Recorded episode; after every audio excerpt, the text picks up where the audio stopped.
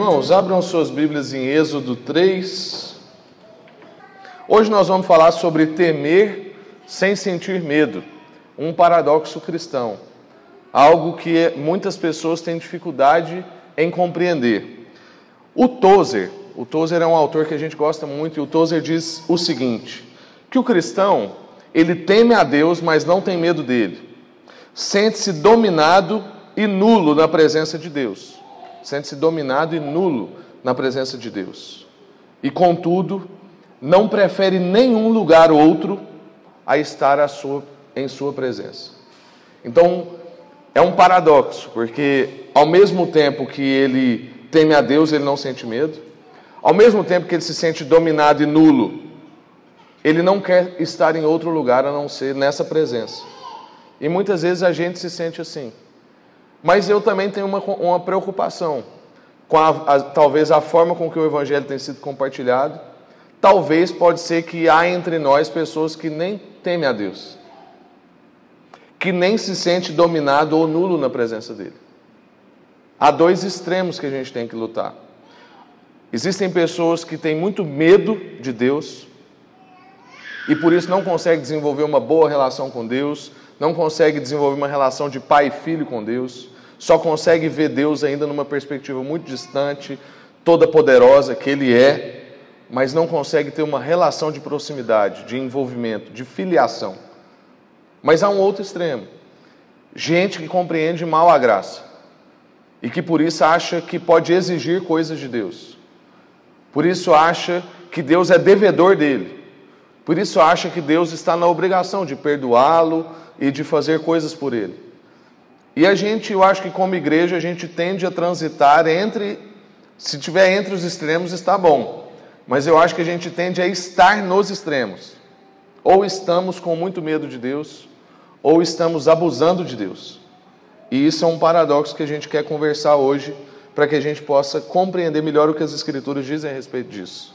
Então eu, eu entendo que há muita dificuldade nesse assunto de temor a Deus porque parte dessa dificuldade, dessa dificuldade está no ponto em que a gente acaba deturpando uma imagem de Deus.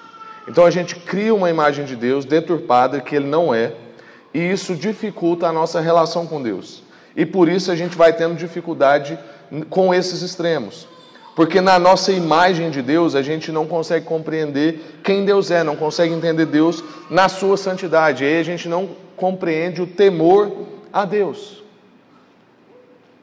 Porque a gente tende a achar que Deus é tipo um chefe que é meio de lua. Todo mundo, talvez todo mundo aqui já teve a experiência de um chefe de lua. Eu tive alguns. Que dependendo do dia, você podia conversar com ele, dependendo do dia, não. Tem o dia certo de você pedir alguma coisa, tem o dia errado de você pedir alguma coisa. E talvez a gente pode achar que com Deus também é assim. Que a gente tem momentos certos ou errados para a gente estar diante de Deus, porque pode ser que se a gente pegar Deus num dia meio ruim, ele vai vir, vai fulminar a nossa vida. Isso é uma imagem deturpada de quem Deus é. Mas a compreensão de quem Deus é na sua santidade leva a gente a um constrangimento diante de Deus, em primeiro lugar. Então, se eu tenho plena consciência de quem eu sou, das minhas impurezas, das minhas limitações, dos seus pensamentos que só você sabe que você tem e eu também sei os que eu tenho. Os seus pensamentos em relação a alguém que te fez mal, alguns pensamentos depravados, alguns desejos equivocados. Se você tem plena consciência de quem você é, um mínimo de revelação do Espírito Santo a respeito da sua condição, e se você tem também um mínimo de compreensão de quem Deus é na sua santidade, imutável, onisciente, onipresente, onipotente, todo amoroso, todo misericordioso. Se a gente tem um mínimo dessa perspectiva, essa relação traz para nós um constrangimento, que vai vir também com esse temor. Compreender essa santidade de Deus, além de, dessa primeira parte de entender a nossa situação, entender a, a, a situação de Deus, também é compreender o aspecto da imutabilidade de Deus. A santidade de Deus é justamente isso, de que Deus não muda. Santidade de Deus quer dizer justamente isso a respeito dele. De qualquer momento que você chega diante de Deus, ele é o mesmo. Deus não tem sombra de variação. Uma pessoa pode acabar de sair de um prostíbulo e entrar numa conversa com Deus, e Deus não está pior ou melhor com ela. Deus não é afetado pelo que a gente faz. O Espírito Santo pode ficar entristecido mas ele não lida com a gente com base nas emoções como nós lidaríamos com alguém. Você pode ter acabado de roubar e você chega diante de Deus, ele está no mesmo lugar. Portanto, irmãos, muitas vezes quando a gente usa as expressões na nossa vida como assim, Deus está distante de mim, não é verdade. Você está distante de Deus. Isso é verdade. Porque Deus está no mesmo lugar. Deus tem um ponto de referência. O que acontece com a nossa vida é que nós podemos ir conduzindo a nossa vida para um caminho distante. E por isso Deus diz para nós: volte, porque Ele não mudou de posição. Ele tem sempre a disposição a nosso favor. Então, se nós melhoramos a nossa imagem de Deus, a nossa imagem em relação a Deus, isso vai nos ajudando a resolver esse paradoxo de temer sem sentir medo. Se eu compreendo a minha condição e a condição de Deus, e se eu compreendo a sua imutabilidade e entendo que Deus não tem oscilações de humor, que Deus não tem um dia mau, que Deus não tem, ele não é de lua, isso vai me ajudando a compreender essa questão de eu poder temer a Deus, porque ele é temível na sua santidade, ele é grande, ele, ele é incomparavelmente maior do que tudo que a gente pode imaginar. E isso traz um temor. Mas eu não preciso sentir medo, porque eu o conheço. Isso vai, isso vai trazendo para nós a resolução desse paradoxo. Isso nos ajudará a manter o equilíbrio entre o temor e o não sentir medo. Vamos para o texto, Êxodo 3, do verso 1 até o verso 12. Êxodo 3, verso 1 ao verso 12. Moisés pastoreava o rebanho do seu sogro Jetro, que era sacerdote de Midian. Um dia levou o rebanho para o outro lado do deserto e chegou a Horebe, o monte de Deus. Ali o anjo do Senhor lhe apareceu numa chama de fogo que saía do meio de uma sarça. Moisés viu que, agora, que embora a sarça estivesse em chamas, essa não era consumida pelo fogo. Que impressionante, ele pensou. Por que a sarça não se queima. Vou ver isso de perto. Então, aqui a gente já tem uma primeira expressão de como é estar diante desse Deus que a gente não compreende. No mínimo, salta de nós expressões como essa. Que impressionante, que fabuloso, que incompreensível. Eu preciso chegar mais perto para tentar compreender. Mas a verdade é que, mesmo de perto, é incompreensível. E o texto continua. O Senhor viu que ele se aproximava para observar. E então, do meio da sarça, Deus o chamou: Moisés, Moisés. Eis-me aqui, respondeu ele. Então disse Deus: Não se aproxime, tire as sandálias dos seus pés, pois o lugar em que você está é terra santa. Disse ainda: Eu sou o Deus de seu pai, o Deus de Abraão, de Isaque, o Deus de Jacó. Então Moisés cobriu o rosto. Outra situação importante para nós aqui. Então, diante desse Deus, diante de toda essa grandeza, de, diante de toda essa fabulosidade, dessa santidade, a gente não consegue fazer outra coisa. A gente cobre o nosso rosto. A gente fica envergonhado, porque lembra que nós mencionamos que a gente precisa ter uma compreensão melhor de quem nós somos? Então, quando a gente é, se depara com quem eu sou e com quem Deus é, eu me envergonho. A minha primeira reação é realmente uma, uma reação de eu não consigo lidar com isso. Então ele cobriu o rosto, e o texto continua dizendo que, pois teve medo de olhar para Deus. Então a primeira reação é constrangimento e medo. E a gente não pode perder isso. Se na nossa relação com Deus a gente perdeu isso, nós precisamos resolver isso. Porque, como a gente disse no início, equilibrar essas relações de quem eu sou e quem Deus é e considerar a sua imutabilidade é o equilíbrio dessas coisas. Disse o Senhor: De fato, tenho visto a opressão sobre o meu povo no Egito e também tenho escutado o seu clamor. Então, ao mesmo tempo que Deus essa grandiosidade, é magnífico, causa esse medo e esse envergonhamento, ao mesmo tempo ele diz que está perto. Eu estou escutando. Estou, eu tenho escutado o clamor do seu povo, do meu povo, por causa dos seus feitores e sei quanto eles estão sofrendo.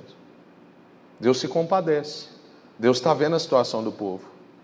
Por isso, desci para livrá-lo.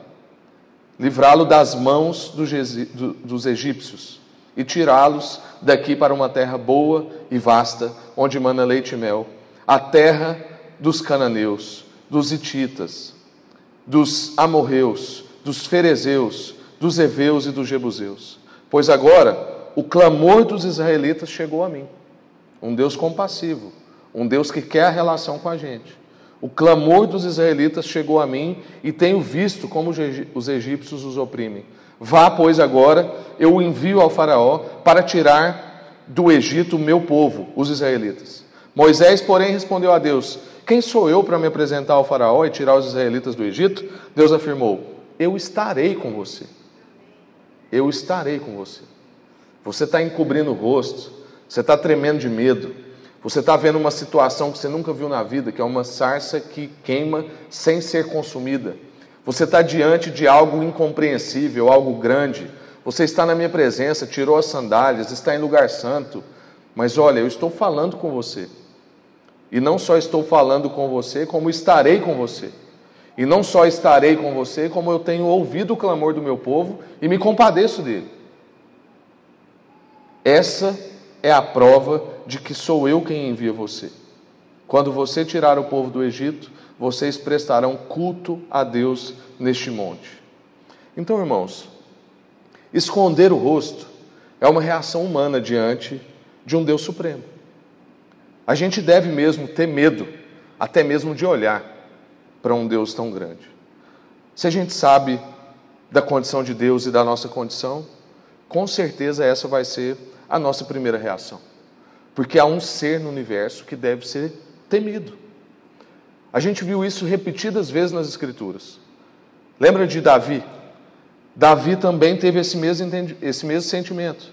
Quando a glória de Deus encheu o templo, Davi clamou: Ai de mim, vou morrer, porque eu sou um homem de lábios impuros.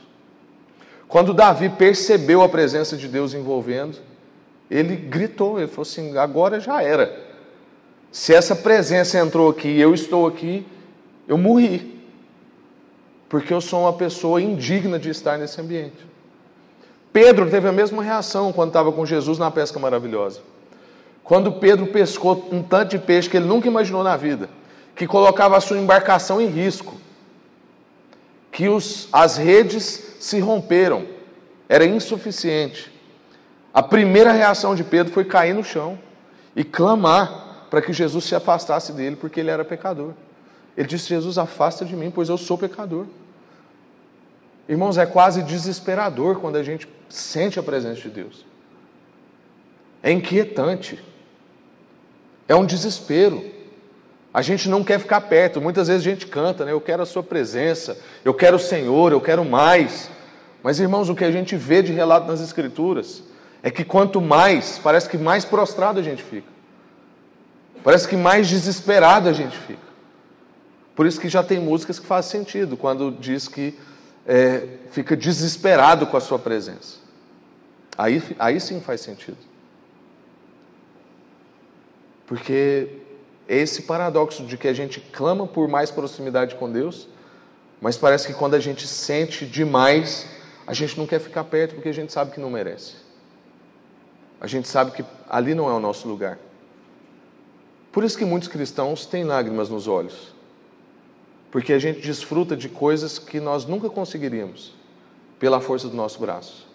Nós desfrutamos de momentos na nossa relação com Deus que nunca seriam capazes não fosse uma intermediação do Espírito Santo.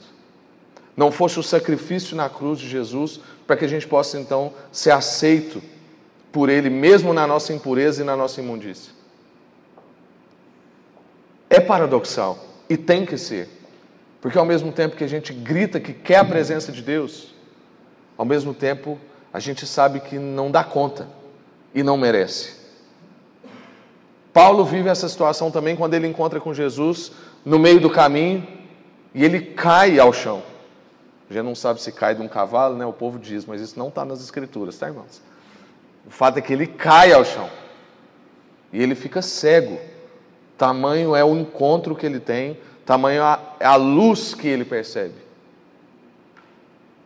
É, é angustiante, ao mesmo tempo que é maravilhoso. Assim deve ser a nossa relação com Deus. Tem também o publicano. Aquele publicano que diante de Jesus não ousa olhar para cima. Ele simplesmente se abaixa, bate no seu peito e clama misericórdia. Tem misericórdia de mim, Senhor, porque eu sou pecador. E eu estou dizendo essas coisas porque a relação com Deus, ela é assim, ela tem que ser assim. Uma mistura de terror e fascínio. E eu queria te inquietar, porque eu também fiquei inquieto quando estava meditando e estudando sobre isso. Se na nossa relação há momentos de terror, ou se nós estamos vivendo só no fascínio. Eu não estou aqui querendo ser masoquista, mas é porque diante de um Deus como esse que as Escrituras revelam, nós temos que oscilar entre momentos de terror e fascínio. Nós precisamos viver essas experiências que as pessoas das Escrituras viveram. Nós precisamos conseguir ter momentos de bater no peito e clamar: Deus, tem misericórdia porque eu sou pecador. Momentos em que a gente recebe uma bênção que a gente aguardava há tanto tempo, como a gente já viu acontecer aqui várias vezes. E a gente não recebe essa bênção de qualquer jeito, a gente fica constrangido. A gente fala assim: Senhor, eu não mereço, por mais que eu tenha trabalhado, me empenhado, por mais que eu esperava, eu sei que no fim eu não mereço. E eu sei que teve um dedo do Senhor aí, não o dedo, mas o braço inteiro, porque senão isso não sairia. E isso causa um certo pavor, porque a gente vê o quanto a gente é frágil e pequeno, o quanto Deus é grande, mas ao mesmo tempo gera um fascínio. E a nossa relação tem que ser assim com Deus. Eu estou dizendo do terror, mas eu também quero dizer da outra parte. Porque diante de todos esses relatos que a gente disse, diante do relato de Davi, diante do relato do próprio Moisés que nós lemos aqui em Êxodo, depois diante do relato de Davi, diante do relato de Pedro, diante do relato do publicano, diante do relato do apóstolo Paulo, mesmo com esses relatos, a gente vê um Deus que sempre diz para nós: não temas. Então isso é muito doido, porque ao mesmo tempo que a gente tem temor, e medo a gente esconde o rosto.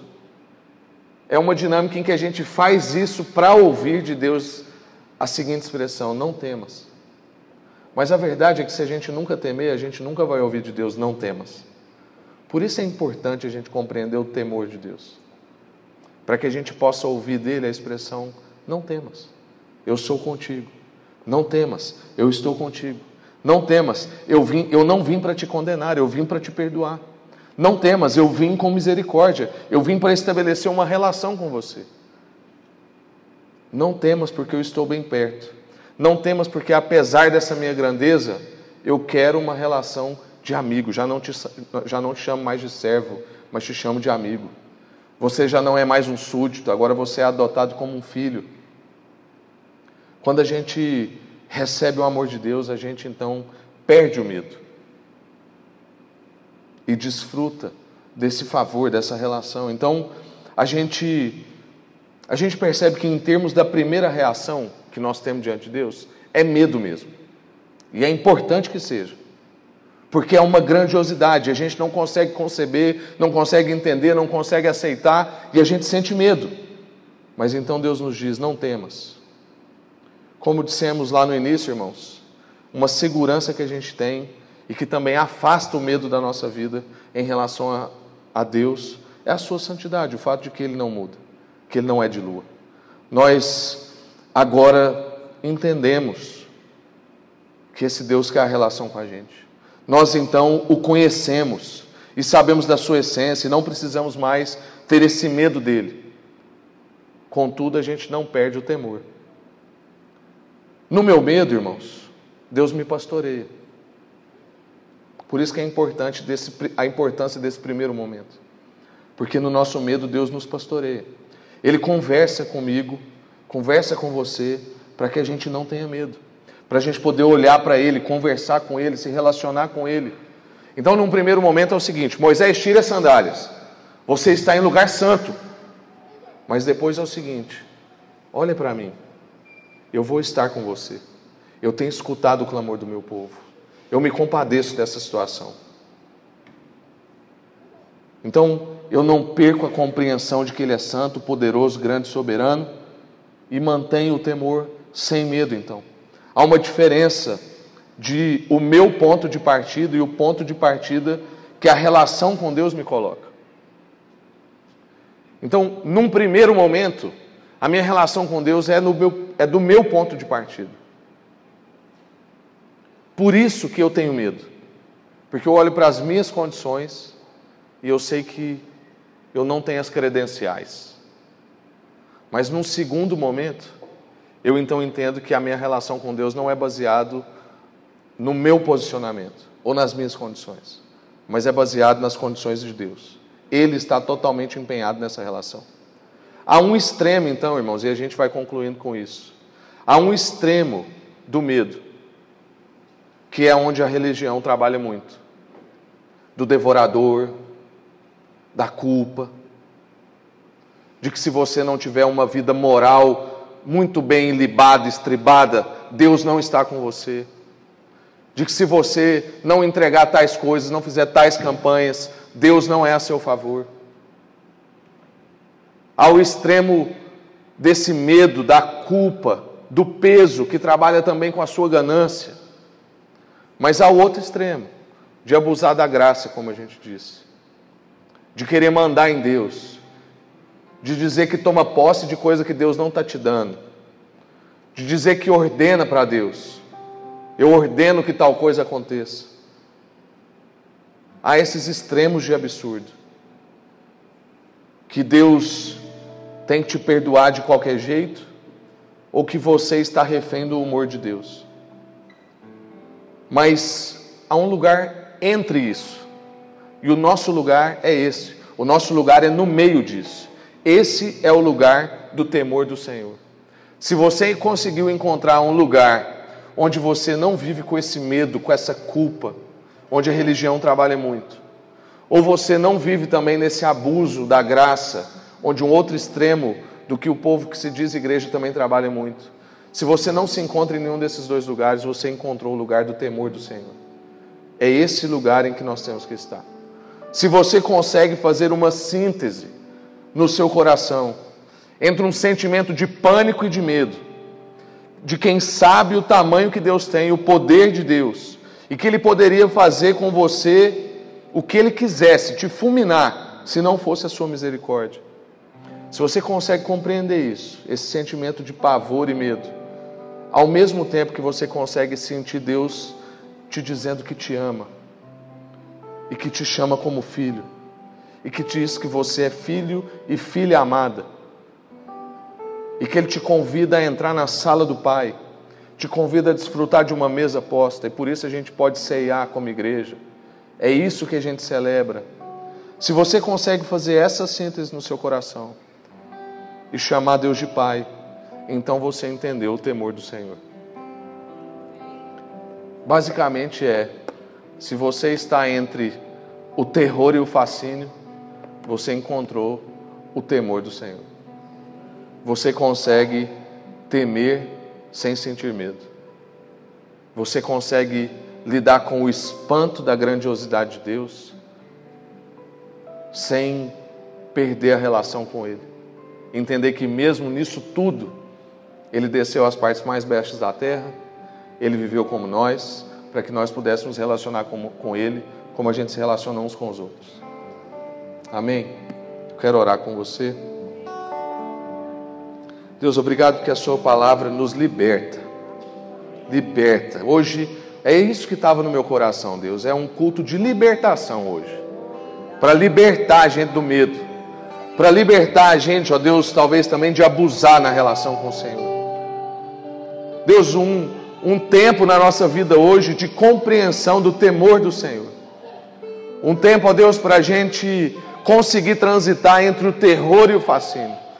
Um tempo da gente conseguir lidar, ó Deus, com o medo e o pânico, mas ao mesmo tempo ouvir o Senhor chamar a gente para entrar na sala do Senhor, a sala do trono, para a gente sentar à mesa, para a gente ter relação, ó Deus, de pai e filho. Obrigado mesmo porque a Sua palavra revela isso para nós. O mesmo Pai, o mesmo Deus que faz a gente querer esconder o rosto, diz para nós: Eu sou contigo, eu tenho ouvido a Sua súplica, eu estou contigo na Sua causa. Eu farei por você coisas muito maiores do que você pode pedir ou pensar. Eu irei com você a lugares que você nunca imaginou ir. E vocês viverão coisas que vocês nunca imaginaram viver. É isso que o Senhor tem para nós. E por isso a gente tem o temor do Senhor. Obrigado mesmo, ó Deus, por essa noite e por essa palavra. Em nome de Jesus. Amém. Graças a Deus.